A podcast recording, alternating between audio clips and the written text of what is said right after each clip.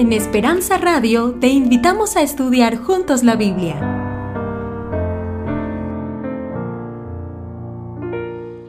Barcelona o la camiseta del Cruz Azul o la camiseta de las Águilas o la camiseta de las Chivas y con el nombre ahí de, un jugador y usted le pregunta, ¿y tú eres ese? No, no, yo no soy. ¿Y por qué lleva el nombre de él entonces ahí si tú no eres? Es interesante, la gente lleva ese nombre ahí porque se quiere distinguir o quiere asociarse con ese equipo. Y, hacemos un, damos un paso más todavía a los latinos. Cuando su equipo juega y gana, ¿qué es lo que dicen? Ganamos, ganamos. Ahora mi pregunta es, ¿usted jugó? ¿Los jugadores sabían que usted estaba ahí? No. Y usted gritando, ¿verdad? ¿Y, y cómo es? No sé si alguna vez usted fue a un estadio de fútbol. Yo he ido algunas veces a alguna cancha de fútbol. Y quiero decirle que no es el lugar más agradable, no, no, no, tiene una banca así como aquí, carpeta abajo, aire acondicionado, calefacción. Como yo siempre fui muy pobre, me iba a un lugar que en, en el lugar donde vivía en aquel tiempo le llamaban el gallinero. ¿Por qué llamaban el gallinero? Porque de arriba te tiraban de todo, ¿verdad? Y no era justamente agua bendita lo que te tiraban. Y uno estaba ahí, y cuando hacía calor, uno está ahí transpirando y, grita. Cuando hace frío, te mueres de frío. Y cuando llueve, te mojas. ¿Se dio cuenta usted que la gente paga para ir a ver eso, para ir a sufrir? Porque si usted tiene un equipo, un equipo que no gana demasiado, pero usted va y grita, y la gente se le pone la yugular bien ahí gritando por su equipo. Y cuando gana su equipo dice, ganamos, lo hicimos, va, qué bárbaro que somos, y somos los mejores, y tenemos más campeonatos que nadie. Y usted ganó en realidad. Dígame de verdad, ¿usted ganó? Quiero decirle que usted siempre perdió. ¿Por qué? Perdió tiempo, perdió plata. A veces algunos pierden el matrimonio culpa del fútbol, ¿verdad? Y, pierden la paciencia también. Pero hay algo más todavía interesante en esto del fútbol, y es que solamente hay un grupito de gente que gana. Y son los jugadores. ¿Puede usted imaginarse que un pase de un jugador cueste 100 millones de euros o que cueste 80 millones de dólares y que esa gente diga que tiene botín de oro y que por eso le pagaron 35 millones y 50 millones más para acá y que tiene un jugador de fútbol que a veces alguno ni siquiera está muy instruido, no sanó a nadie, no le salvó la vida a nadie, no, no inventó ningún tipo de medicamento para sanar a las personas, no hizo ningún invento para mejorar la vida de nadie, solamente hizo perder tiempo a la gente y él se hace rico. ¿Y usted cuánto ganó? Nada, usted perdió. Y, perdió porque a veces quiere usted también comprarse el equipo, ¿verdad? Y ponerse ahí la, de, su juego, de, si usted es, este, de, algún equipo también del FAS, de Centroamérica, si usted quiere ser ahí del... y se compra. ¿Y cuánto cuesta? Y caro. Y usted dice, este es original. No sé si aquí hay algún salvadoreño, pero hace un tiempito atrás estaba en El Salvador y veo un muchachito con todo el equipo del, del Barça y, tenía atrás el nombre de un jugador del Barcelona. Y le dije, oye, mira, y, eh, ese equipo es tuyo? Sí, sí. digo, ¿y es una imitación que hicieron acá? No, no, no, este es original. Original, sí. ¿Cuánto? 120 dólares costó solamente la parte de arriba y la. ¡Wow! Le digo. ¿Y te pagan para que tú te lo pongas? ¿Qué me van a pagar, no? Digo, ¿y, dónde juega ese equipo? Juega en España. ¿Y dónde, dónde queda España? No sé. ¿Por allá? ¿Y estuviste alguna vez en España? No, nunca. Ahora, ¿por qué se hace eso? Por una sencilla razón psicológica que se llama sentido de pertenencia. Un humanista llamado Abraham Maslow dijo que las personas deseamos siempre pertenecer a algo o a alguien. Y que ese sentido de pertenencia nos da identidad y nos identificamos con eso. Y ese sentido de identidad nos da a nosotros cierto orgullo, ¿verdad? Y llevamos el nombre de una persona. Y, quiero decirles con toda humildad, lo digo, ¿verdad? Pero me resulta hasta un tonto, un tanto tontito, ¿verdad? Ponerme atrás el, nombre de Ronaldo, Ronaldinho, de esto, y atrás. ¿Y, quién es él después de todo? ¿Cuántos favores me hizo él a mí? ¿Cuántas cartas me mandó? Nada. Y yo llevando el nombre de él ahí. Y sabe que hay gente que tiene vergüenza de llevar el nombre de Jesús, que murió por ti en la cruz del Calvario, pero se siente orgulloso de llevar el nombre de otro ahí atrás escrito. Mm. Sentido de pertenencia. Hay algo más en esto del sentido de pertenencia. Además de un equipo de fútbol, a los hispanos nos da un sentido de pertenencia también mucho la comida. ¿Sí o no? Sí, la comida. ¿Por qué? Porque comemos nuestros alimentos y aunque aquí se come otra comida en este país, queremos comer nuestra comida. Yo no sé si alguna vez usted viajó a su país, ¿verdad? Pero cuando la gente vuelve de su país, ¿qué es lo que más viene en el avión? ¿Qué es lo que trae más? La gente, ¿qué trae? Trae recuerditos, trae este, eh, un, foto, no, no, trae comida. Si usted va para, para, Centroamérica, esos aviones vienen cargados de pollo campero y, y, vienen con las cajitas de pollo campero. Y yo le digo que y en Estados Unidos no hay pollo. Sí, sí. ¿Y por qué compras acá? Dice, porque este es de acá y sabe diferente. ¿Y por qué este habla español y el otro habla inglés? Entonces este pollo es mejor y vienen con queso y el queso y el queso de acá es mejor y, la comida de acá es mejor y los tacos de acá son mejores y, las enchiladas son mejores y esto es mejor. ¿Cuál es el sentido? Oh, nos hace acordar el olor, el sabor, la, forma de prepararse, inclusive, aunque acá comemos por ahí tortillas, algunos dicen, no, no, no, pero las tortillas que hacía mi mamá en mi pueblo, y aunque usted capaz que tenía muy pocos recursos financieros, y aunque vivía tal vez bastante ajustado, y, aunque tal vez cocinaban a leña, a maderita ahí, en y, y, ahora tiene una cocina con eléctrica y tiene otra a gas y que hace ping y prende, y allí la otra sabía mejor la otra sabía mejor. Y aunque hay mucha más tecnología, a esto llamamos sentido de pertenencia. Mi pregunta en esta noche es, ¿qué sentido de pertenencia tienes tú? Tal vez si hoy hubiésemos dicho, ¿saben qué? Vamos a encontrar aquí en la iglesia adventista de San José, va a estar este Neymar junto con Messi y ¿cuánta gente hubiese venido? para pedir un autógrafo, para sacarse una foto. Y la estarían mostrando por ella, pone en Facebook y que, ¡ah! ahora, ¿y qué hizo por ti Neymar? Nada. ¿Sabe que hemos cambiado ese sentido de pertenencia? Está distorsionado, está distorsionado, está cambiado.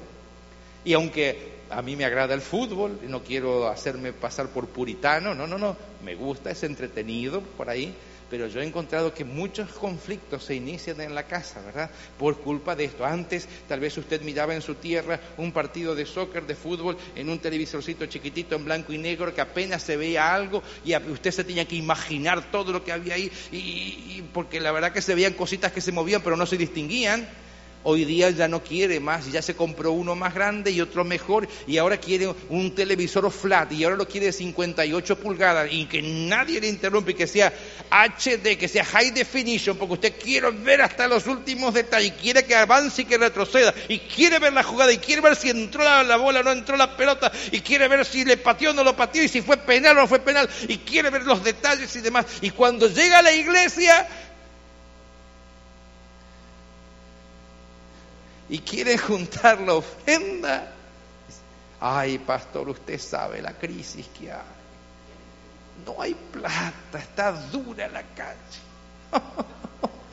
está duro, pastor, usted no se imagina. Cuidado, cuidado. El diablo va seduciendo lentamente a la gente para que pierda el verdadero sentido. A veces nos es más fácil gastar y no se enoje conmigo, gastar para lo que es del diablo que lo que puede construir para Dios. Nos es más fácil darle al otro, al enemigo de Dios, que darle a Dios. Y en esta noche vamos a estudiar la palabra para entrar en un sentido de pertenencia. No, no, no es del fútbol.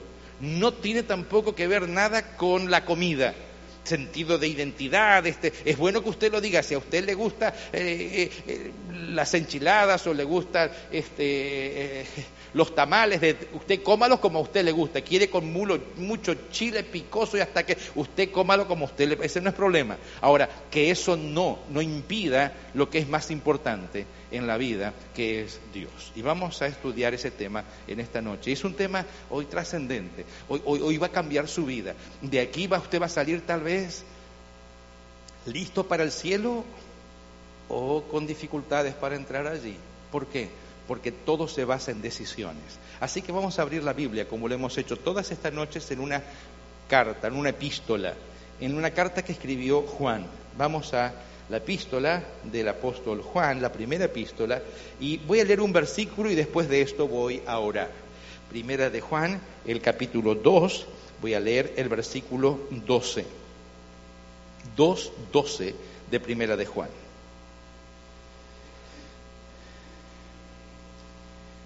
Os escribo vosotros, hijitos, porque vuestros pecados os han sido perdonados por su nombre.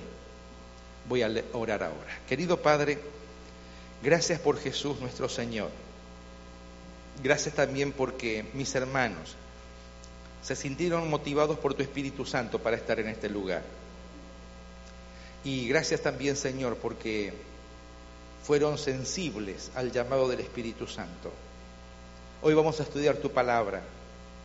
En realidad queremos iniciar nuestro estudio pidiéndote perdón por tantas veces que te hemos dejado de lado, por tantas veces que hemos colocado como más importante lo que no es importante, por tantas veces que hemos colocado como trascendente lo que no, trasciende, lo que queda tan solo como miseria humana.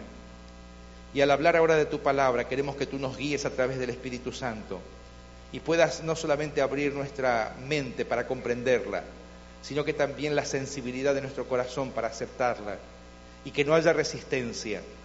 Cuando el diablo intente colocar resistencia en nosotros en forma total, libre, para que cada persona pueda decidir por ti y que podamos encontrar pertenencia total en Cristo Jesús nuestro Señor. En su nombre pedimos esto sin nada merecer. Amén. Leímos recién, 1 de Juan capítulo 2, versículos 12 os escribo vosotros, hijitos, porque vuestros pecados os han sido perdonados por una persona, Jesucristo. Durante estas semanas, usted recordará bien que iniciamos nuestro estudio con Felipe, sábado en la mañana. Usted se acuerda bien, ¿verdad? Allí comenzamos nuestro estudio de, de esa experiencia de Felipe el diácono. Seguimos también durante toda la semana estudiando eh, eh, la Biblia el día este, eh, sábado en la tarde con encuentros. Y ahí mencionamos algo acerca del hijo pródigo. Usted se va a acordar bien cuando hablamos acerca del hijo pródigo y que tuvo que tomar una decisión y hacer un encuentro, un encuentro real con su padre, reconociendo su realidad. El día lunes, eh, domingo, perdón, en la noche, también estudiamos la palabra y apareció un personaje, el paralítico de Bethesda, una condición de que, de un problema. hasta que yo entiendo mi realidad, este hombre con esa dificultad de tanto tiempo, el Señor le dice, vete y no peques más. O si vas, cuidado en volver a pecar porque te va a venir algo peor. Eso fue durante el día domingo. El día lunes estudiamos un tema interesante, ¿se acuerdan ustedes ayer? Acerca de un personaje, Naaman. Y el Señor le dice ahora, Eliseo, ve y sumérgete en el río Jordán. Siete veces, desciende de tu orgullo, de tu suficiencia propia, tendrás que hacerlo. Parece muy ridículo, parece muy tonto, tendrás que hacerlo. Y tendrás que meterte allí. Y encontramos ahora que también Naamán encontró la solución para su problema. Hoy vamos a estudiar un tema mucho más complicado, mucho más complejo. Tiene que ver con muerte, tiene que ver con muerte y muerte real, no, ficticia. Tiene que ver con qué es lo que tú harías o qué decisión tomarías si alguien te dice a ti que te queda una hora de vida. ¿Qué harías si alguien te dice, te queda tan solo una hora de vida? ¿Qué, harías con esa hora de vida? ¿En qué la dedicarías? Dirías, bueno, me, gustaría ver eh, una película, quisiera ver Titanic otra vez quisiera ver el partido del Mundial, quisiera eh, comer mucho antes de morirme, quisiera, este, eh, no sé, eh, ir a un baile, ir a una fiesta, quisiera que venga un mariachi aquí para que podamos bailar juntos, quisiera emborracharme y morir borracho. Oh, no, no, te puedo asegurar que los pastores nos toca tratar mucho con la muerte. Nos toca ir a ver a los hospitales a la gente que está desahuciada. Nos toca ir a hablar a las personas que le dicen que ya no tiene más solución para sus problemas de salud, que está tan solo a un paso de terminar su existencia en este planeta, en este mundo. Y cuando usted se encuentra en esta situación, la gente lo que reclama, la persona que está en la cama lo que pide es, pastor, por favor, ore por mí. Pastor, quiero confesar mi pecado delante de Dios. Oh, pastor, si el Señor me diera un poquito más de tiempo, ¿cómo lo buscaría Él? Oh, pastor, si me extendieran tan solo un mes más de vida, ¿cómo cambiaría mis decisiones? Oh, pastor, si, si, si hubiese culto en la iglesia, quisiera estar ahí. Es más, si me pudiera ir a, a quedar a vivir en la iglesia, lo haría. Porque ahora reconozco, ahora entiendo que he perdido mucho tiempo en mi vida, que he dedicado mucho muchas cosas de mi vida lo que no construía, lo que no edificaba. Oh pastor, ¿cuánto? Por favor, pídele a Dios que extienda un poquito más. Y los médicos te dicen, no, no, no, pero no le queda más. Se le, ya, su corazón no aguanta más. Ya, ya, ya eh, eh, está en, las últimas. Y la gente abre sus ojos e intenta expresar eh, a través de la mirada siquiera un clamor de estar en paz con Dios. Y cuando logran ese momento de paz con Dios, descansan, descansan en Cristo Jesús. Y es muy diferente el, descanso, el fallecimiento de un verdadero hijo de Dios a una persona que no confió en Dios. Es muy diferente en un sepelio donde la persona que descansó, descansó en Cristo Jesús y ir a un sepelio de alguien que murió eh, desesperado porque no había encontrado paz en su alma, porque destruyó su vida. Oh, es por eso que la Escritura dice, bienaventurado de aquí en adelante los muertos que mueren en el Señor. Sí, descansarán de sus trabajos, pero sus obras con ellos siguen.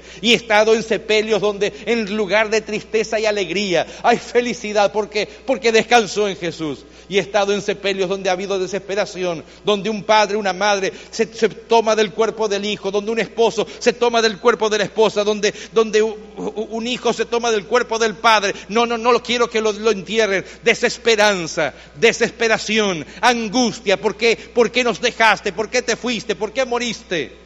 Oh, las Sagradas Escrituras también habla acerca de la muerte. Es una de las primeras palabras que se mencionan en la Biblia, cuando el Señor le dice a nuestros primeros padres, de todo árbol que hay en el huerto podrán comer, pero del árbol que está en medio del huerto no lo comeréis de él ni lo tocaréis, porque el día que de él comieres ciertamente morirás. Increíble. En el jardín del Edén, cuando todavía no había entrado el pecado, cuando estaban nuestros padres siendo, saliendo de las manos de Dios en perfección, se les dice, hay muerte. Si desobedeces, hay muerte. El apóstol Pablo nos aclara este pensamiento diciendo que la paga, el resultado final del pecado es la muerte. Y por más que usted intente estirar la vida, por más que usted intente hacer ejercicio y hágalo, por más que usted intente comer bien eh, ah, y coma bien, y usted dice no como más frituras, no como ningún tipo de grasa, ya como ya me volví vegetariano y, como bien vegetariano, y algunos dicen no, no, no, yo que yo soy más que yo soy vegan ahora y como todo así, y otros son más todavía, dicen, yo como todo crudo, y otros dicen, yo, soy más todavía, yo como solamente semillas, y ya se parecen pajaritos, ¿verdad? Porque coman solamente semillas y granos, y, y, quiere, y quieren vivir más, y quieren que su corazón siga latiendo, y que los pulmones anden bien, que los riñones, el hígado, el estómago, todo funcione bien, y que sus neuronas no quieren tener este, problemas eh, cerebrales, y no quieren tener Alzheimer, así que se preocupan por tener buena salud. Sí, sí, hágalo. Y que aunque no soy profeta ni hijo de profeta, quiero decirle que todos los que estamos aquí, si Cristo no viene, nos vamos a morir. ¿Sí o no? Nadie dijo amén. Qué bueno, nadie dijo amén. Si Jesús no viene, sépalo usted que usted y yo nos vamos a morir. Es la realidad. Ahora, ¿cómo tú enfrentas esto? Hoy día parece que está lejano, que no me voy a preocupar, pero las Sagradas Escrituras nos habla acerca de esto. Y fíjese, que el estudio de hoy va a hablar de muerte, pero también de vida. Vamos a buscar ahora en el mismo libro, leímos el capítulo 2, el versículo 12, que todos nuestros pecados, o sea, que la paga del pecado fueron perdonadas por su nombre. Y en el capítulo 3, versículo 1, dice, mirad cuál amor nos ha dado el Padre, le está escribiendo ahora la Iglesia Universal, para que seamos llamados, ¿qué cosa ahora? ¿Cómo somos llamados? Hijos de Dios. Fíjese, no somos llamados y fanáticos de las Chivas de Guadalajara. No somos llamados de aquí en adelante fanáticos del Bayern Múnich. No somos llamados fanáticos de la Juventus, no somos llamados fanáticos del Real Madrid, somos llamados aquellos que entendemos y conocemos a Dios, somos llamados hijos de Dios. Pero dice algo más todavía, no solamente que somos llamados hijos de Dios, por esto el mundo no nos conoce porque no le conoció a Él. Esto es extraordinario. Si usted quiere andar en armonía con el mundo, discúlpeme, usted no va a estar en armonía con Dios. Si usted quiere andar en armonía con las cosas, con las modas de este mundo, usted no va a estar en armonía con Dios. Si usted quiere ser un fiel cristiano y asistir a esta iglesia, no espere que la gente lo aplauda y que haya después que usted sale de la iglesia gente aplaudiendo y dice, ¡oh, qué bueno, qué buen cristiano que tú eres! No. El mundo no nos conoce porque el mundo no ama a Dios. Por lo tanto, somos seres diferentes. No, no, no, no porque queremos ser diferentes, sino porque Dios nos hace diferentes. Somos sus hijos. Y, no voy a entrar mucho en el detalle de quiénes son hijos y quiénes no, pero quiero decirle que aquellos que ahora creemos en Él somos hijos de Dios y el mundo no nos conoce. Si la gente del mundo te conoce o te quiere demasiado y tú vas a, y te, acepta demasiado y nunca te dicen nada, ten cuidado, tal vez estás siendo igual que ellos. Pero si mientras tu compañero de trabajo que están trabajando en pintura, en carpintería o en concreto en lo que tú trabajas, ven que mientras tú estás martillando, te martillas un dedo y en lugar de comenzar a decir malas palabras en inglés, en español y en todas las que te sabes los idiomas, dices, ay, Señor, bendecido sea tu nombre.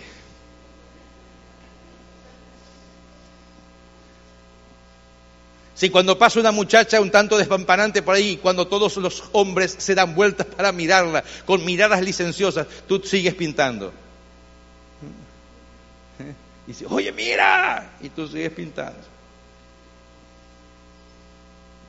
Si cuando todos colocan música sensual, tú vas y bajas el volumen o lo apagas, y tú colocas cánticos y escuchas prueba con Jesús Claro que a la gente le vas a incomodar. Si cuando todos están ahora en el tiempo del, del, lunch, se, te, dan una cerveza y otra cerveza y tú dices, no, no, no, no, y tú sacas tu botellita de agua y tomas tu agüita y dices, uy, qué rico sabor que tiene. Claro que no te van a querer. No, no, no es porque tú te quieras hacer diferente, no, no, tú eres diferente porque tú eres hijo de Dios. Ahora, si cuando te invitan a bailar tú vas y bailas, si cuando te invitan a ir a fumar tú fumas, si cuando te invitan a... y, tal vez eres el que tienes mejores piropos o, mejores cosas para las muchachas o para los muchachos, porque también las damas hoy día miran y bastante, eh, si también estás en eso, discúlpame, la gente no se va a distinguir. Que vengas el sábado a la iglesia o que vengas una vez a la semana a la iglesia no te hace a ti cristiano. No es cristiano venir a la iglesia. Cristiano es ahora ser seguidor de Cristo, por lo tanto ser hijo de Dios. Y fíjese lo que dice aquí, el mundo no los conoce porque no le conoció a Él. Y versículo 2 eh, dice, amados, ahora somos hijos de Dios y aún no se ha manifestado lo que hemos de ser, pero sabemos que cuando Él, Cristo Jesús, se manifieste, seremos semejantes a Él porque le veremos tal como Él es. Y todo aquel que tiene esta esperanza en Él, wow.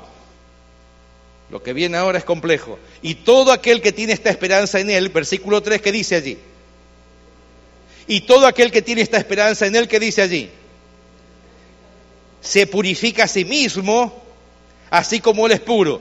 Entonces, todo el que tiene la esperanza de que un día va a ser transformado totalmente a la imagen y semejanza de Jesús, un día esto corruptible se va a vestir de incorrupción, esto mortal de inmortalidad, un día este cuerpo defectuoso, lleno de, de enfermedades que tiene José Espósito, va a ser transformado a la imagen de Jesús. Y cuando yo le vea seré semejante a Él, como yo sé eso, como me doy cuenta de eso, ahora intento vivir una vida de santidad. Y ese es un versículo complejo. E, e, es complicado, porque todo aquel que tiene esta esperanza, ¿qué esperanza? De encontrarse con Jesús, de ver a Jesús venir por segunda vez, todo aquel que tiene esta esperanza en Él, se purifica a sí mismo, así como Él es puro. O oh, eh, tal vez usted dirá, pastor, ¿por qué? ¿Por qué lo trajo el pastor Viloria a usted?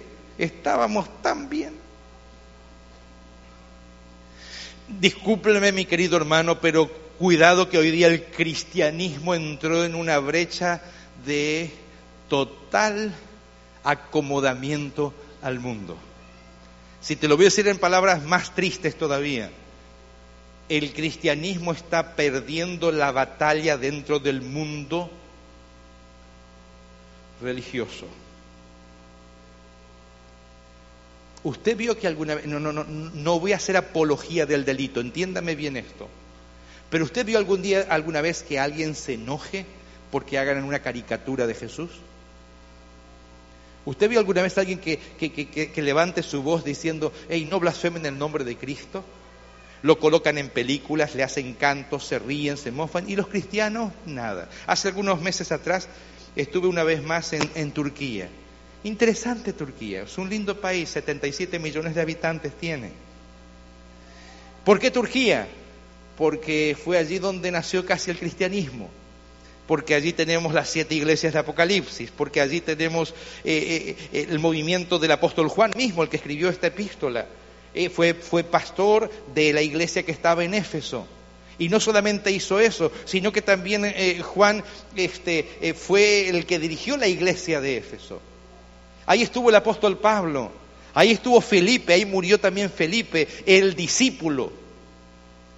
Y es un lugar extraordinario usted va por un lado, por el otro. Y también ahora le llama a usted la atención en Estambul las mezquitas que hay. Pero qué diferencia. Si usted quiere entrar a una mezquita, y aunque usted no sea musulmán, y nosotros respetamos a todas las personas, si usted, usted no es musulmán, aunque usted no sea musulmán, si usted quiere entrar a una mezquita, usted se tiene que sacar los zapatos. No, no, no, no yo soy gringo, yo vengo de, Gringolandia, vengo ahí de Estados Unidos, yo, I speak English. Si quieres entrar, te saca los zapatos, si no, no entras. Si eres hombre, si vienes con un shortcito muy ajustado y bien cortito, te dicen, ah, ah, ah, así no entras. Tienes que cubrirte. Hey, pero soy hombre. Acá no entras. Si eres dama y vienes mostrando tu espalda y tus brazos y demás, te dicen, no vas a entrar, tienes que cubrirte. Si tienes un peinado muy bonito como dama, no, no, tienes que ponerte un velo en la cabeza. No, pero yo no, yo no creo en ustedes, o sea, yo, yo soy cristiana, yo no Si usted quiere entrar en esta mezquita y entrar aquí, usted tiene que ponerse eso.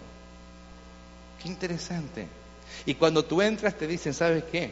Si tu celular llega a sonar ahí adentro, es muy probable que la policía te detenga. Así que te advierten que antes de entrar en la mezquita apagues tu celular. Y te voy a decir algo más todavía. En las mezquitas no hay bancas para sentarse cómodamente como estamos aquí. Y a algunos les encanta, estas bancas son bien cómodas porque algunos duermen tan bonito en este lugar. Tienen sueños tan elevados. No, no, no. Hay solamente unas carpetas y la única manera que tú tienes de estar ante la presencia de Alá, de Dios y orar, es de rodillas. Y cuando tú oras, tienes que tocar con tu cabeza el piso. Yo tendría cierta dificultad.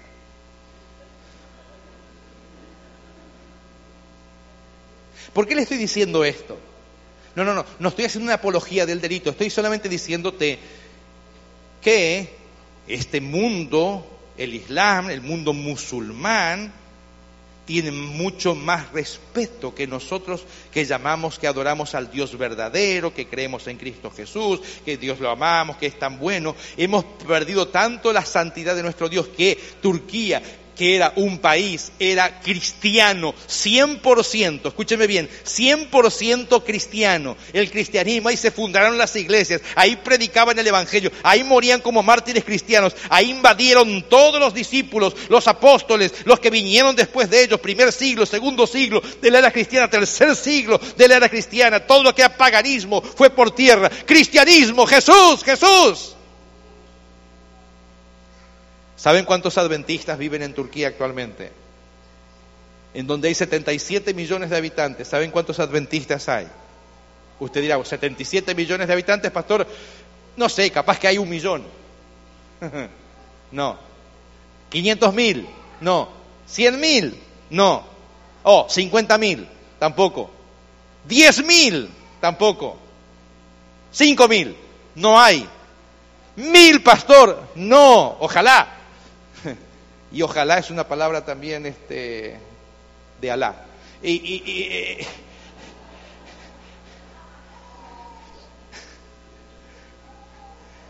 Pastor, ¿habrá 500? No. Pastor, 250? No. 100? No. Hay aproximadamente, y ni se sabe dónde están realmente porque el gobierno no lo permite, habrá unos 70, 75 hermanos adventistas que no se pueden reunir como estamos haciendo libremente porque tienen que hacerlo a través de una asociación de beneficencia pública, porque no está permitido el proselitismo religioso. ¿Culpa de quién? ¿O oh, sí del.? No, no, no, no es culpa del Islam. El culpa es de que los cristianos dejamos de vivir como Cristo nos dijo que debíamos vivir y negamos tanto el nombre de Jesús, negamos tanto la realidad de no ser como el mundo, comenzamos a parecernos tanto al mundo que tristemente la imagen de Dios fue desdibujada y el diablo metió sus propias creencias. ¿Y sabe qué? El diablo es más fanático, hace más fanática a la gente, la transforma en fanáticos a tal punto que estén dispuestos a matar a los demás, a matar a los demás, a los que quieran ser fieles al Dios verdadero. Oh, entiéndame bien, pero pastor, ¿por qué habla de esto? Oh, porque nos hemos parecido tanto al mundo que hoy día no hay diferencia entre el que se llama cristiano y el que no lo es.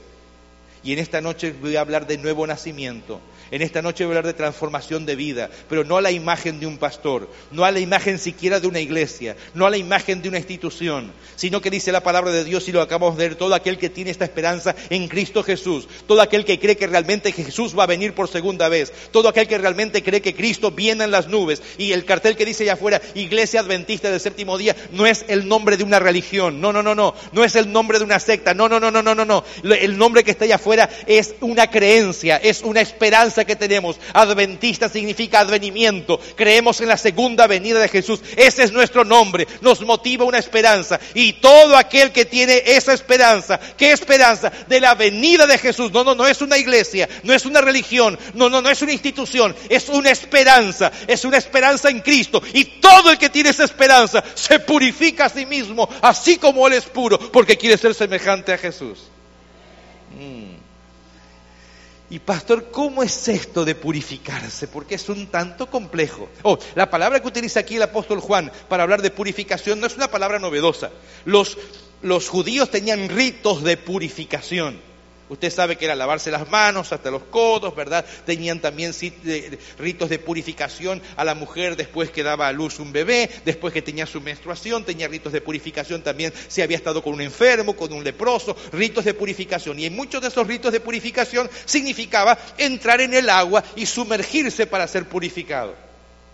Juan conocido como Juan el Bautista, se lo conoce como el Bautista porque dice ahora, arrepentidos y convertidos porque han venido de la presencia de Dios tiempos de refrigerio, Él va a enviar a su Hijo, ya va a venir Él, va a venir el Salvador del mundo, pero para eso necesitamos que usted se arrepiente y que usted se bautice, arrepentidos y bautícese cada uno.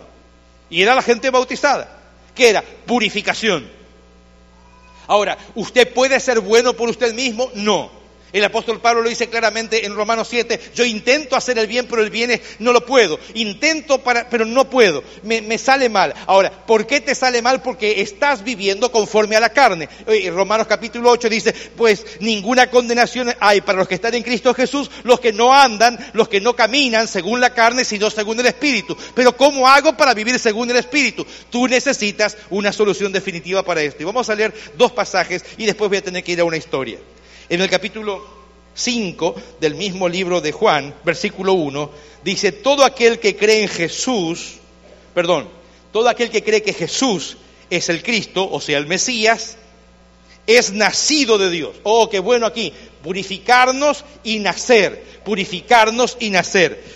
Y todo aquel que ama al que le engendró, ama también al que ha sido engendrado por él.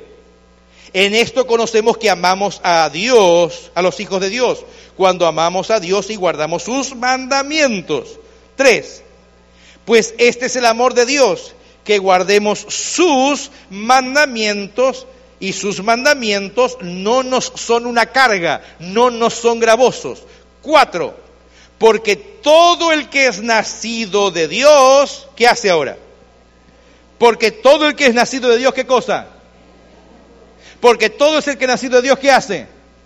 vence al mundo y esta es la victoria que ha vencido al mundo, nuestra fe. Entonces, para vencer mis deseos pecaminosos, para vencer al mundo con todas sus tentaciones, con lo que hay a través de Facebook, Twitter, a lo que hay a través de, de, YouTube, lo que tú tienes en el Internet, en el teléfono, en el iPad, iPod y lo que tú tengas, todo eso que hay, hay una manera de vencerlo. Y dice aquí que todo aquel que es nacido de Dios ahora vence al mundo. ¿Y cómo hago para nacer de Dios, pastor? No puedes tú luchar solo. Tienes que colocarte ahora bajo la custodia de Dios. Tienes que colocarte el ropaje de Dios. Tienes que colocarte ahora la armadura de Dios. Tienes que nacer de nuevo. Porque todo aquel que es nacido de Dios y ahora es hijo de Dios, el que es hijo de Dios vence al mundo.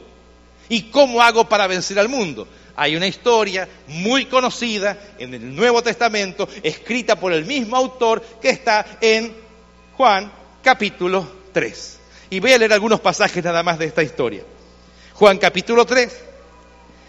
Hay un personaje allí que también le pregunta a Jesús lo mismo que estamos preguntando ahora nosotros. ¿Cómo podemos hacer para ser nacidos de Dios? Juan capítulo 3, leo la historia de Nicodemo. Había un hombre de los fariseos que se llamaba Nicodemo, un principal entre los judíos. Este vino a Jesús de noche y le dijo, Rabí, sabemos que has venido de Dios como maestro, porque nadie puede hacer estas señales que tú haces si Dios no está con él. Y Jesús le dice, de cierto, de cierto te digo que el que no naciere de nuevo no puede ver el reino de Dios. Nicodemo le dijo, ¿cómo pues puede un hombre nacer siendo viejo? ¿Puede acaso entrar por segunda vez en el vientre de su madre y volver a nacer? Respondiendo Jesús le dijo, de cierto, de cierto te digo, que el que no naciere del agua y del espíritu no puede entrar en el reino de Dios. Lo que es nacido de la carne, carne es, y lo que es nacido del espíritu, espíritu es. No te maravilles que te dije, os es necesario nacer de nuevo. Aquí el que está hablando no es José Espósito. Aquí el que está hablando no es el pastor Viloria. Aquí el que está hablando no, no es un, no, no, no. Aquí el que está hablando es Jesucristo. Y Nicodemo le dice ahora a Jesús, sabemos que has venido de Dios, porque nadie puede hacer lo que tú haces si Dios no está con él. Y Jesús le contesta, de cierto, de cierto te digo que si quieres entender las cosas espirituales, necesitas nacer de nuevo. Pero ¿cómo puedo hacerlo, Jesús? ¿Puedo acaso entrar por segunda vez en el vientre de mi madre? ¿Puedo otra vez volver a la matriz? ¿Puedo volver otra vez? No, no, no, no, no, no. De cierto, de cierto te digo que necesitas nacer del agua y del espíritu. Porque lo que es nacido de la carne, carne es, más lo que es nacido del espíritu, espíritu es. No te maravilles que te dije que necesitas nacer de nuevo. Mi querido hermano, hermana, mi querido amigo, amiga, no me importa si usted vino hoy por primera vez o lleva mucho tiempo viniendo aquí. Quiero decirte que el mensaje de Jesús para ti en esta noche es que tú necesitas nacer de nuevo para ser ahora hijo de Dios. ¿Cómo, pastor? Sí. No, no, pero yo soy hijo. No, no, no, no, no, no, no. Usted no es hijo de Dios a menos que haya nacido en la familia de Dios. Y para nacer en la familia de Dios, usted necesita nacer de nuevo. No, pastor, pero todos somos hijos de Dios. Eso es lo que el diablo quiere que creamos. Cuando Jesús estaba hablando con este personaje, tenía más o menos 70 años Nicodemo. No era malo, no era criminal, ni drogadicto, ni pendenciero, no pertenecía a ninguna este, mara, a ninguna ganga, no, no, no era coyote, no, no, no, no, no era violador, no era abusador, no era nada, era bueno era fariseo, miembro del Sanedrín. Excelente. Si hubiese sido Barrabás, yo le diría, bien Jesús le dijo a Barrabás, pero a este hombre que era lo más parecido a un santo, tienes que nacer de nuevo. Y usted estará pensando en este momento, pero pastor, eh, yo también soy hijo de Dios. No, no, no. Si no has nacido de nuevo, tú no eres hijo de Dios. ¿Por qué? Porque tú estás, has nacido de la carne. Y como eres carnal, hay alguien que tomó el dominio. Y tú no te enojes conmigo. Tú y yo, si no nacemos de nuevo, merecemos la muerte porque la paga del pecado es muerte. Y la única solución para esa muerte real que tú y, tú y yo necesitamos es nacer de nuevo en la familia de Dios, bajo el molde de Dios, bajo lo que Dios nos dice. Y algunos me están mirando y diciendo, pastor, no le creo. No tenía pensado mencionar esto, pero como usted no me cree, vamos a leer Romanos capítulo 8. Romanos 8. No, no, tenía pensado decirles esto, pero para que usted me crea, vamos a leer Romanos capítulo 8. Acompáñenme en el versículo 14. Romanos 8, 14. 8, 14. Romanos 8, 14. ¿Lo encontró ya? ¿Sí? Amén. Porque todos los que son guiados por el Espíritu de Dios, estos son qué cosa ahora? ¿Quiénes son los, que, los hijos de Dios? Los que son qué cosa? Guiados por el Espíritu de Dios. Ahora, si tú tienes de este lado al Espíritu Santo o a Jesús o a Dios y de este lado tienes a Satanás, Belcebú, eh, este, eh, serpiente antigua, al diablo, con todos sus demonios de este lado. El Espíritu de Dios, ¿qué te va a decir? Que te entregues a Cristo, que te bautices, que nazcas de nuevo, ¿sí o no? Sí. ¿Y el diablo qué te va a decir? ¿Qué te va a decir? ¿Qué, qué te va a decir? No lo hagas. ¿A quién le vas a hacer caso? a Dios. Sí, sí, pero muchos le hacen caso acá. Y algunos quieren hacerle caso al diablo, pero ser hijos de Dios. Y aquí dice que si el Espíritu te guía, solamente a los que el Espíritu guía, estos son hijos de Dios. Y como todavía algunos no me creen, lea el versículo 9. Fíjese el versículo 9 del capítulo 8, 8, 9. Capítulo 8, versículo 9. Porque algunos están dudando todavía. Mas vosotros no vivís según la carne, sino según el Espíritu. Si es que el Espíritu de Dios mora en vosotros, y si alguno no tiene el Espíritu de Cristo, como sigue diciendo, no es de Él. Si alguno no tiene el Espíritu de Cristo, por más que cante, por más que diga, oh, por más que peregrine para acá, por más que tenga estampitas de aquí, de por el otro lado allá, por más que haga el camine de rodillas y se si alguno no tiene el Espíritu de Cristo, no es de él. Por lo tanto, no, no, no diga usted, oh, oh, oh, oh, yo sé, sí, sí, sí, ya, ya me, yo escuché la otra vez que la iglesia adventista hizo un bautisterio ahí y ahí meten a la gente para bautizarse y para que se haga miembro de esa iglesia. No, no, no, no, no, estás muy equivocado. No bautizamos a las personas aquí porque se nos ocurrió a la iglesia adventista. Esta iglesia hizo un bautisterio ahí porque esa fue la indicación de Jesucristo.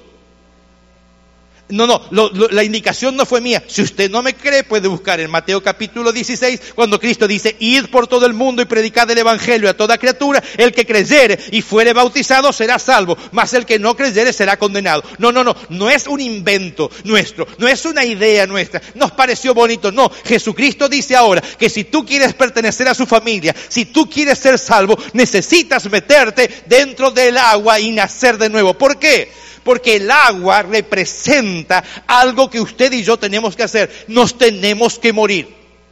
¿Por qué? Porque somos pecadores. Usted y yo somos pecadores. Y tenemos que morir y volver a nacer. Déjeme contarlo de esta manera.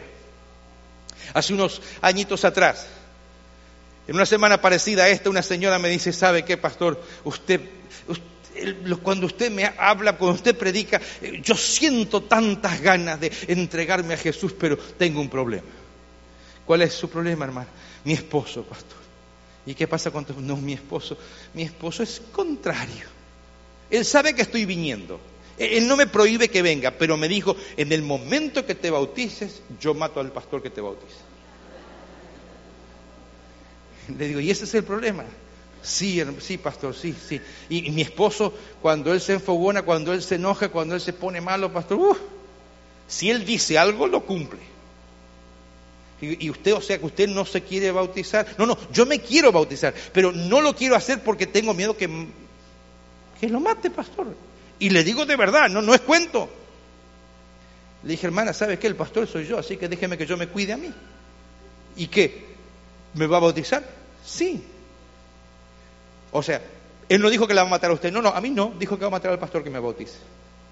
Le dije, no se haga problema entonces. Llegó el día sábado, iba a haber bautismo, y la hermana estaba pobrecita, lloraba, temblaba, ay pastor, que no se entere mi esposo. No, le digo que se entere, no se preocupe. Así que la bauticé. No sé cuánto pasó, si una semana o dos, fuera de la iglesia, como está este templo aquí, un hombre gritando afuera que si el pastor realmente era hombre, que salga. Y no usaba la palabra hombre. Los diáconos entran asustados y me dicen, pastor, hay un hombre afuera, creo que hasta está un poco, eh, pero está insultando que le bautizaron la esposa sin el permiso de él y bla, bla, bla, bla. Y está enojado y está molesto y está, pastor, ¿qué hacemos? ¿Llamamos a la policía? Le dije, no, háganlo pasar. ¿Cómo? Háganlo pasar. Pero pastor dice que quiere matar al pastor. ¿Lo quiere matar a usted? No, no se preocupe usted por mí. Hágalo pasar a la sala de madre a sala pastoral, perdón. Así que lo hicieron pasar. ¿Quiere usted ver al pastor? Quiero ver al pastor y quiero matar al pastor. Y bueno, ya viene, hágalo pasar ahí. Yo tengo una, una, una ventaja por sobre el pastor Viloria. Que el pastor Viloria tiene cara de pastor, pero yo no tengo cara de pastor.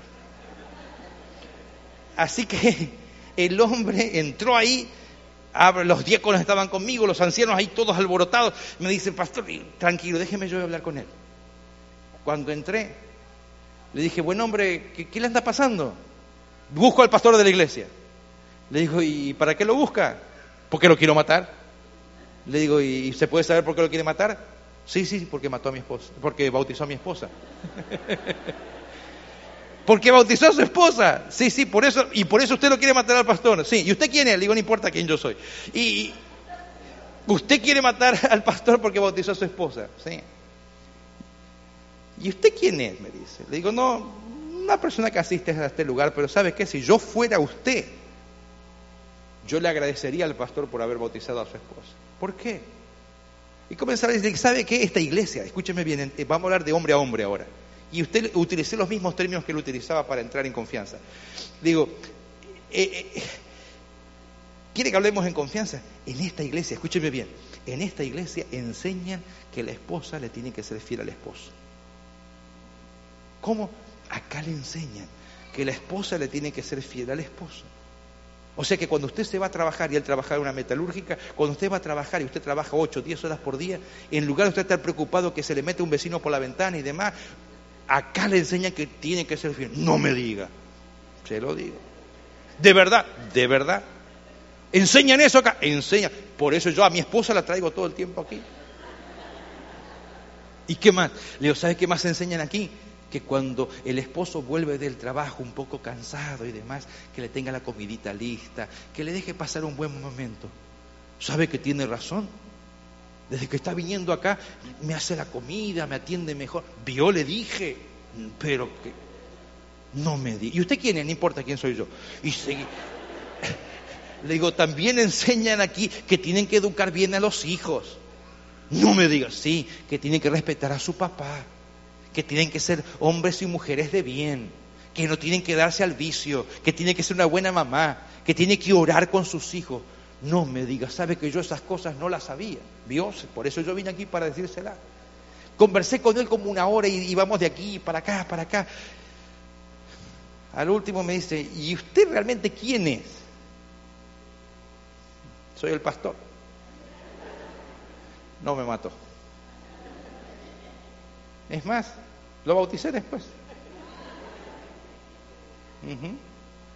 ¿Te das cuenta cuál es el proceso? Ahora, Tienes que nacer de nuevo para qué? Para que una naturaleza diferente haya en ti. Tú no puedes luchar solo, tú no puedes luchar sola. No, no, has intentado, quieres ser bueno, pero no está en ti. Para eso el bautismo significa es la muerte, una muerte real. No, no, no, no, no, no simbólica, no, no, una muerte real. Y llamamos a esto viejo hombre, vieja naturaleza, hombre carnal. Esos son los nombres que le colocamos. Es muerte, es sepultura, es entierro. Ese murió, el que antes era pendenciero, el que decía malas palabras, el que insultaba, el que maltrataba, el que se drogaba, el que, el que era peleador con su familia, el que maltrataba a sus hijos, el que abusaba de su esposa, el que hacía tantas cosas mal, la mujer que engañaba a su esposo, todo eso queda sepultado, sepultado para siempre, no se acuerda más de tu pecado, es borrado completamente en la sangre de Cristo, gloria a su nombre. Jesucristo lo dijo, no, no, no, no es una iglesia, entiéndame bien, Jesucristo dice ahora, necesitas nacer de nuevo y no, no es simbólico. Algunos dice, bueno, pastor, este es un rito de la iglesia. No, es una, una muerte real, es verdad. Y usted no me cree, pero usted puede buscarlo. El apóstol Pablo en Romanos 6 nos dice, todos los que hemos sido bautizados en Cristo Jesús, hemos sido bautizados en su muerte, porque fuimos sepultados con Él para la muerte del pecado, para que así ahora andemos en una vida nueva en Cristo Jesús. Y ahora seamos hijos de Dios y nos gocemos en hacer la voluntad de Dios. Por lo tanto, venir a la iglesia no es que el pastor me tiene que estar llamando, ay hermanito, venga por favor a la iglesia, ¿sabe qué? Va a haber padlac y hemos hecho una cantidad de enchiladas, tenemos esto. Ah, entonces voy, pastor.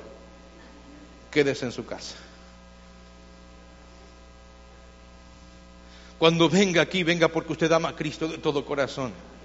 Y algunos dicen, ay no, ¿y quién va a predicar? Predica, ah no, si predica ese me voy a la iglesia de San Francisco. Quédese en San Francisco, hermano. Usted no viene aquí por predicadores. Discúlpeme si usted viene aquí por predicadores, por, por, la música, porque tiene un cargo, por esto, por otro. Esto está, está viniendo por la motivación equivocada. Usted viene aquí porque es su gozo entrar a este lugar para adorar a Dios. Es su gozo llegar aquí a arrodillarse y hablar con Dios, porque esta es casa de Dios, mi querido hermano. La construyeron no para usted ni para mí, la construyeron para Dios. Y nos presentamos en este lugar para Dios. Venimos a adorar a Dios, venimos a alabar a Dios. Y cuando usted entra aquí, tiene que entrar en comunión con todos sus hermanos si es que nació de nuevo. Ahora, si no nació de nuevo, lo ve aquella hermana que tiene unos zapatos más lindos que los suyos. Ojalá se le tuerce un tobillo.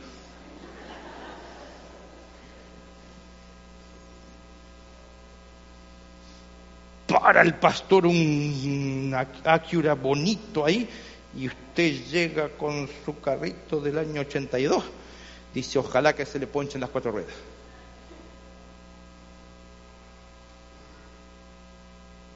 Motivación equivocada.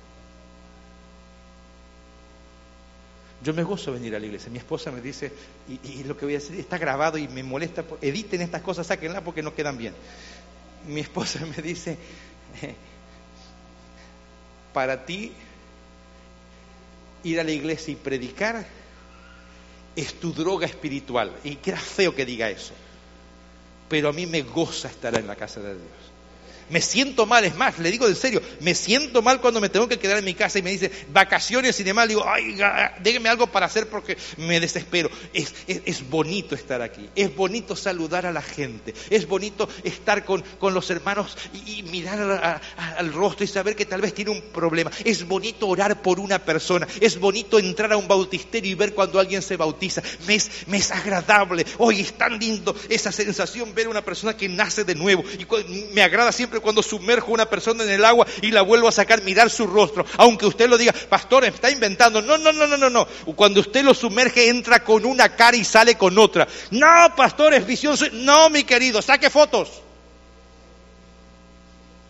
La transformación de Dios, un corazón nuevo, es el mejor ofrecimiento que alguna vez te hayan hecho. Si alguien te dice te regalo un millón de dólares, ah, no, no, es mucho más que eso. Es vida eterna en Cristo Jesús. Es nacer de nuevo. Si fuiste maltratado en tu infancia, si te trató mal tu esposo, tu esposa, tu hijo, si fuiste un abusador, si fuiste alguien que hizo cosas incorrectas durante tu vida, todo eso, todo eso queda sepultado aquí para siempre y nace un nuevo individuo, un nuevo hombre, una nueva mujer. Esa hermanita, que esa muchacha que venía a la, a las conferencias me dice, pastor, quiero hablar con usted, yo quiero bautizarme, pero tengo que confesar un crimen. ¿Qué? Pastor, hice tres abortos durante mi juventud y siento el dolor en mi alma de lo que hice y siento que fui criminal y siento que, mi querida, hay solución para ti. Necesitas nacer de nuevo en Cristo Jesús y lo que se hizo mal es perdonado porque todo eso que hiciste mal fue culpa del demonio, fue culpa de Satanás y lo va a pagar, no tú, lo va a pagar el diablo porque Cristo pagó tu deuda en la cruz del Calvario, lo hizo por ti porque te ama y Él va a pagar a todo aquel que pecó pero que aceptó a Cristo. Ahora si tú no aceptas a Cristo, si tú no naces de nuevo, el día del juicio final tú vas a pagar por tu propio pecado. Porque no quisiste encontrar el sustituto, Cristo Jesús.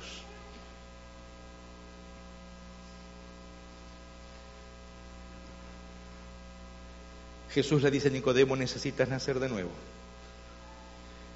Y en esta noche te dice a ti, necesitas también nacer de nuevo. No es el pastor expósito, no es la iglesia de San José, es Jesús el que esta noche te dice, necesitas nacer del agua y del Espíritu. Necesitas meterte a un bautisterio. Puede ser en un río, puede ser en un lago, puede ser en, en el mar o un bautisterio. Y nacer de nuevo. Toda tu vida pasada queda sepultada. Nace una nueva criatura en Cristo Jesús. Estaba dando una campaña evangelizadora en una ciudad que era límite entre dos países. De un lado de un puente era un país, del otro lado del puente era otro país. La gente cruzaba de un lado al otro.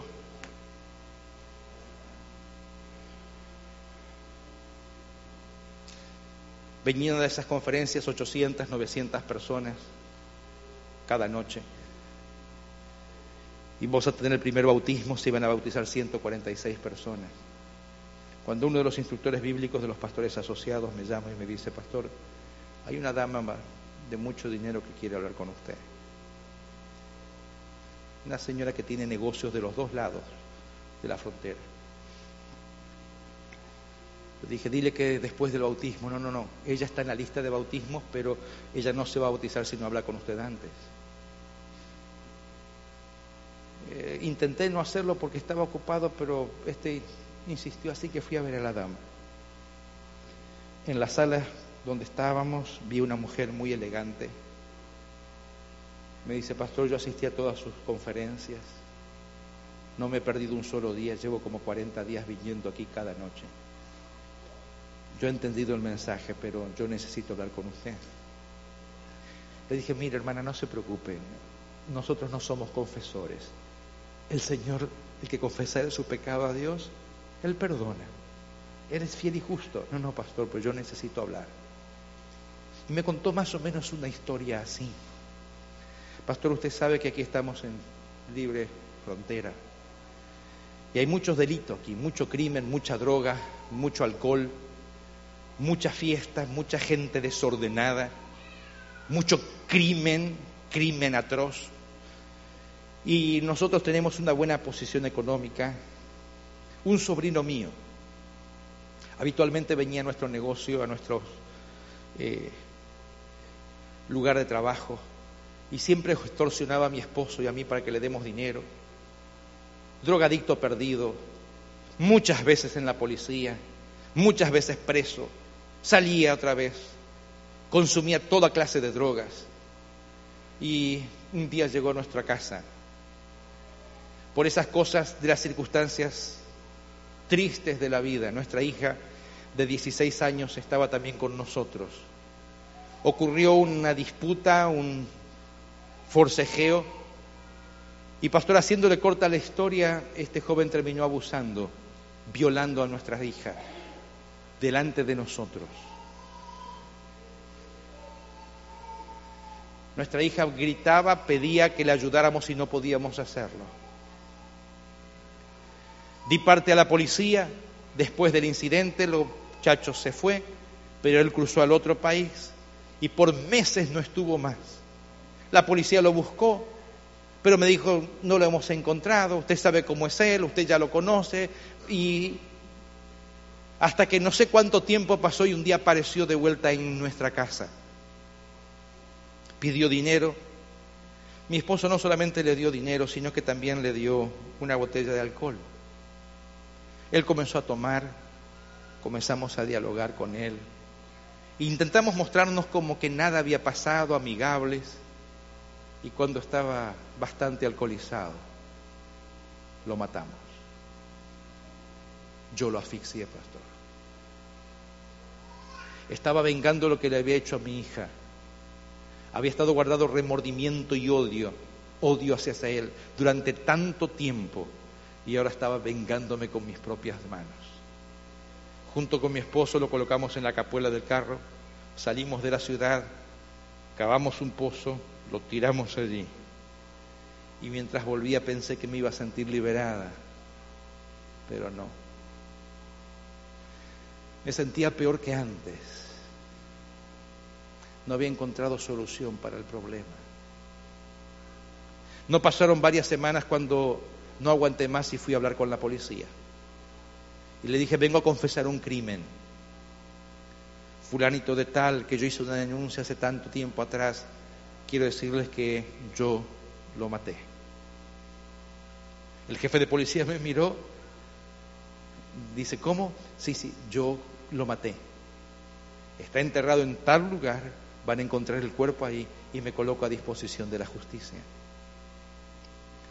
El jefe de policías me miró, sonrió, me dio la mano y me dijo, señora Vaya, tranquila, haga de cuenta que usted nunca hizo nada. Pensé que con eso me iba a sentir bien. Pensé que ahora que el jefe de policía me había dicho que tal vez él merecía más vale estar muerto que vivo, eso me iba a liberar de la carga de remordimiento, de angustia que tenía. Pero no fue así. Comencé a asistir a sus conferencias y hoy decidí bautizarme. Dígame, pastor, Dios tiene perdón para mí. Tomé la Biblia y si tus pecados fueren como la grana, como la nieve serán emblanquecidos. Si fueran rojos como el carmesí, vendrán a ser como blanca lana. Yo soy el que borro tus rebeliones por amor de mí mismo y nunca más me acordaré de tu pecado. Ese día se bautizaron 146 personas. Tres pastores oficiamos el bautismo yo bauticé a esta dama.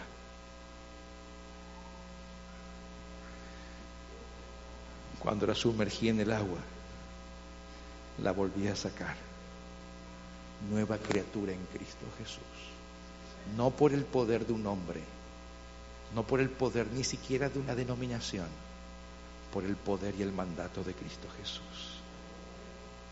En esta noche quiero hacerte una invitación ya no es para que te entregues a Cristo porque ya lo has hecho. No es para que reconozcas tu culpabilidad porque también ya lo has hecho. No es para que tengas un encuentro con Jesús porque ya lo has hecho. Sino que ahora es para que decidas por Él nacer de nuevo en Cristo Jesús. Decirle que quieres ser hijo o hija de Dios. Que realmente lo deseas y lo deseas de todo corazón. Que quieres también que tu nombre sea registrado en el libro de la vida. Para eso quiero invitar a todos nuestros amigos, a nuestros invitados. No importa si hoy vinieron por segunda, por tercera o por primera vez. Todos aquellos que quieren decirle a Jesús que lo aman de todo corazón, que quieren decirle no a Satanás, no al diablo, y quieren decirle sí a Jesús, voy a pedirles que se pongan de pie y vengan aquí adelante porque quiero orar por usted porque el Espíritu Santo te está llamando. Amén, gloria al Señor. Vengan aquí adelante todos nuestros amigos, mientras nuestra hermana canta, todos nuestros invitados. Si usted, mi querido hermano o hermana, está sentado al lado de un invitado, un amigo suyo, acompáñelo aquí al frente para participar de este momento de oración. Mientras nuestra hermana canta, yo voy a estar orando por tu decisión. Pero, ¿sabes qué? Hoy es tu día. Hoy es día aceptable. Todos nuestros invitados vengan aquí al frente para participar juntos de esta oración. Amén. Gloria al Señor.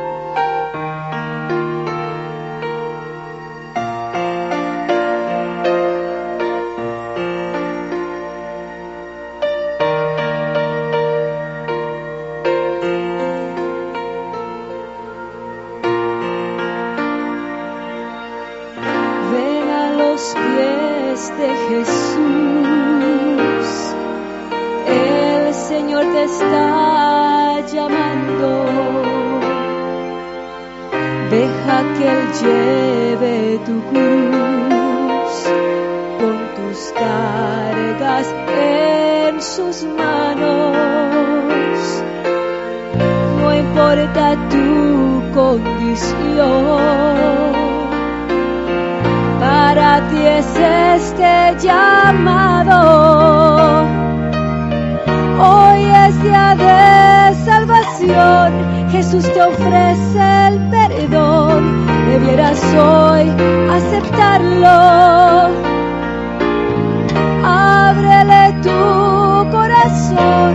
Dile aquí estoy, mi Señor, hoy escuché tu llamado.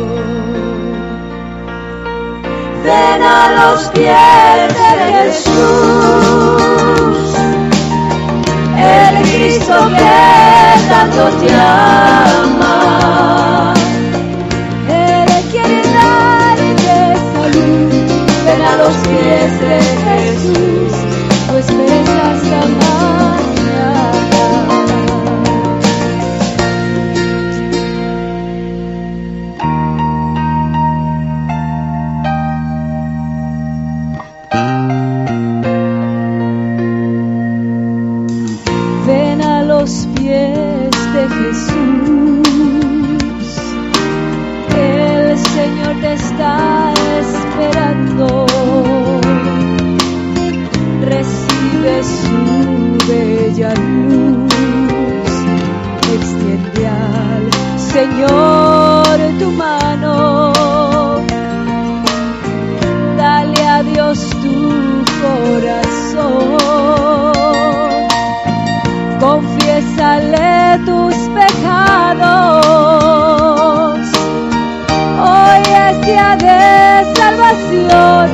Jesús te ofrece el perdón, debieras hoy aceptarlo. Ábrele tu corazón, dile aquí estoy Señor, hoy escuché tu llamado. Ven a los pies de Jesús, el Cristo que tanto te ama.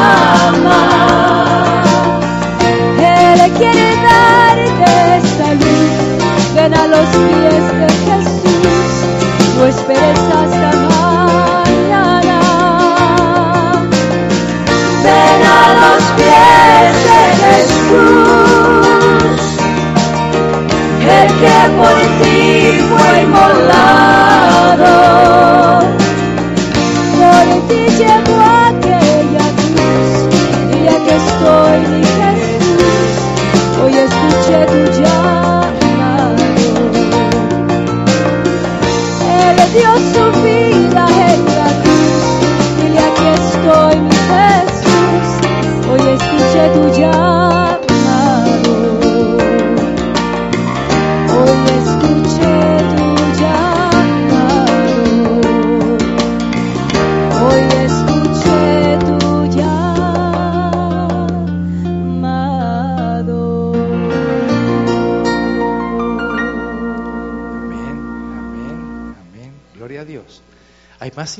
Aquí, hay más personas. Voy a pedirle que vengan aquí adelante.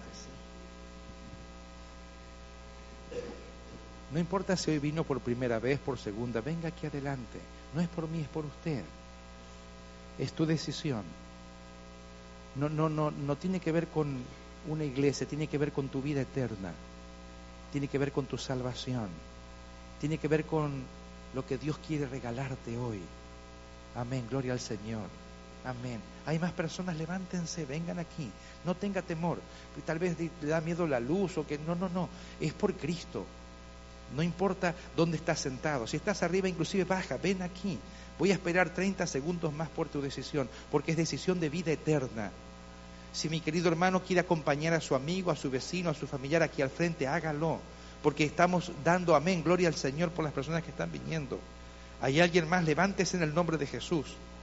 No, no, no piense que es, oh pastor, pero quién sabe que es un compromiso. No, es un gozo, es gozo de salvación en Jesús. Es vida eterna en Él. Él te la regala, no hay que pagar nada, es regalo de Dios. Gloria a su nombre, gloria. Miren qué preciosas personas viniendo aquí adelante, qué hermosas decisiones. ¿No dice usted amén? Oh, mi querido, hay gozo en el cielo y también hay gozo aquí en la tierra, en mi corazón. Late más rápido. Siempre digo a mi esposa, te aseguro que me voy a morir haciendo un llamado porque mi corazón late demasiado rápido ahí. Porque me encanta ver a las personas decidiendo por Cristo. Desde que he bautizado personas, ni una me ha dicho, ay pastor, ¿por qué me bauticé? No, no, no. Todas dicen después, ay pastor, ¿por qué no lo hice antes? Si es tan bonito estar ahora en paz con Cristo. ¿Queda alguien más en su banca? Voy a esperar 30 segundos más por su decisión. ¿Queda alguien allí? Venga, no es por mí, es por usted. Yo sé que a veces sientes como que las piernas te tiemblan, como que las manos eh, mal y, te sientes hasta incómodo y hasta piensas, pastor, termine ya el llamado. No, no, no, no, no pasas por mí. Vienes por Jesucristo. Él te está invitando. Es al Espíritu Santo a quien estás resistiendo. No, no es a mí. Eh, tu problema hoy día es con Dios, es con Cristo Jesús. A Él te llama y Él te invita. Después no digas, oh Señor, no tuve la oportunidad. Él te está dando la oportunidad. Dice, yo estoy a la puerta de tu corazón y llamo. Si oyes mi voz y abres la puerta, yo voy a entrar. No importa la edad que tengas, no importa si tienes 11, 12, 13, 14 años, puedes dedicárselos al Señor. Si eres ya más, puedes dedicarle tu vida a Jesucristo. El que a mí viene, yo no le echo fuera. ¿Hay alguien más?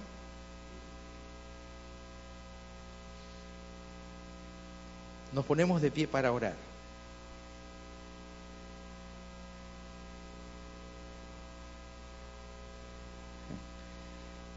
Y ahora que está de pie no quiere caminar. Ya se puso de pie. Venga aquí al frente. Hace un tiempo atrás, haciendo una invitación como esta, atrás tenía un muchacho que se me escondía, escondía. Y venía a las conferencias y, y un día decidió decidió por Jesús, hoy día es un anciano de iglesia. Y me decía, pastor, cuando usted decía siempre, queda uno más, usted me miraba a mí. ¿Por qué me miraba a mí? No, yo, yo te miraba a ti. No, no, dice, usted me miraba a mí, yo me escondía ahí para que usted no me viera y usted me seguía mirando. No, no, le digo, el Espíritu de Dios es el que te estaba mirando. Y a él fue a quien respondiste. Ahora que está de pie, ¿alguien más necesita venir aquí adelante? Venga. Hoy es día aceptable. Con Jesús nunca pierdes, con Jesús siempre ganas. Usted estará pensando, pero pastor, hay un buen grupo ahí adelante. No, no es la cantidad de gente, eres tú. Eres tú. Si mientras oro alguien más siente el llamado de Dios y quiere caminar, no salgas de este lugar sin haber decidido por Cristo. Porque esto es vida eterna, mi querido. Es lo mejor que Dios te podía dar. No hay nada más excelso, más sublime que Dios te haya podido dar que no sea su Hijo unigénito Cristo Jesús. Voy a orar. Querido Padre, gracias por las personas que han venido aquí adelante. Vinieron por ti, Señor. Escucharon tu voz, tu llamado y han decidido colocarse de tu lado. Quieren ser tus hijos. Quieren nacer de nuevo del agua y del Espíritu. Esta decisión que hoy han tomado. Hay jovencitos, hay gente adulta. Queremos que la selles tú con Espíritu Santo que los bendigas, que les des salud, que les des prosperidad financiera, que les des también, Señor, un buen hogar y que todas las angustias del alma, las tristezas, puedan quedar sepultadas para siempre y puedan encontrar en Cristo Jesús su mejor amigo. Hoy están probando con Jesús, Señor, y quiero suplicarte que esa decisión tomada en su nombre pueda perdurar por la eternidad. En el nombre de Él pedimos esto sin nada merecer. Amén, amén y amén. Esperanza Radio www.esperanzaradiolv.com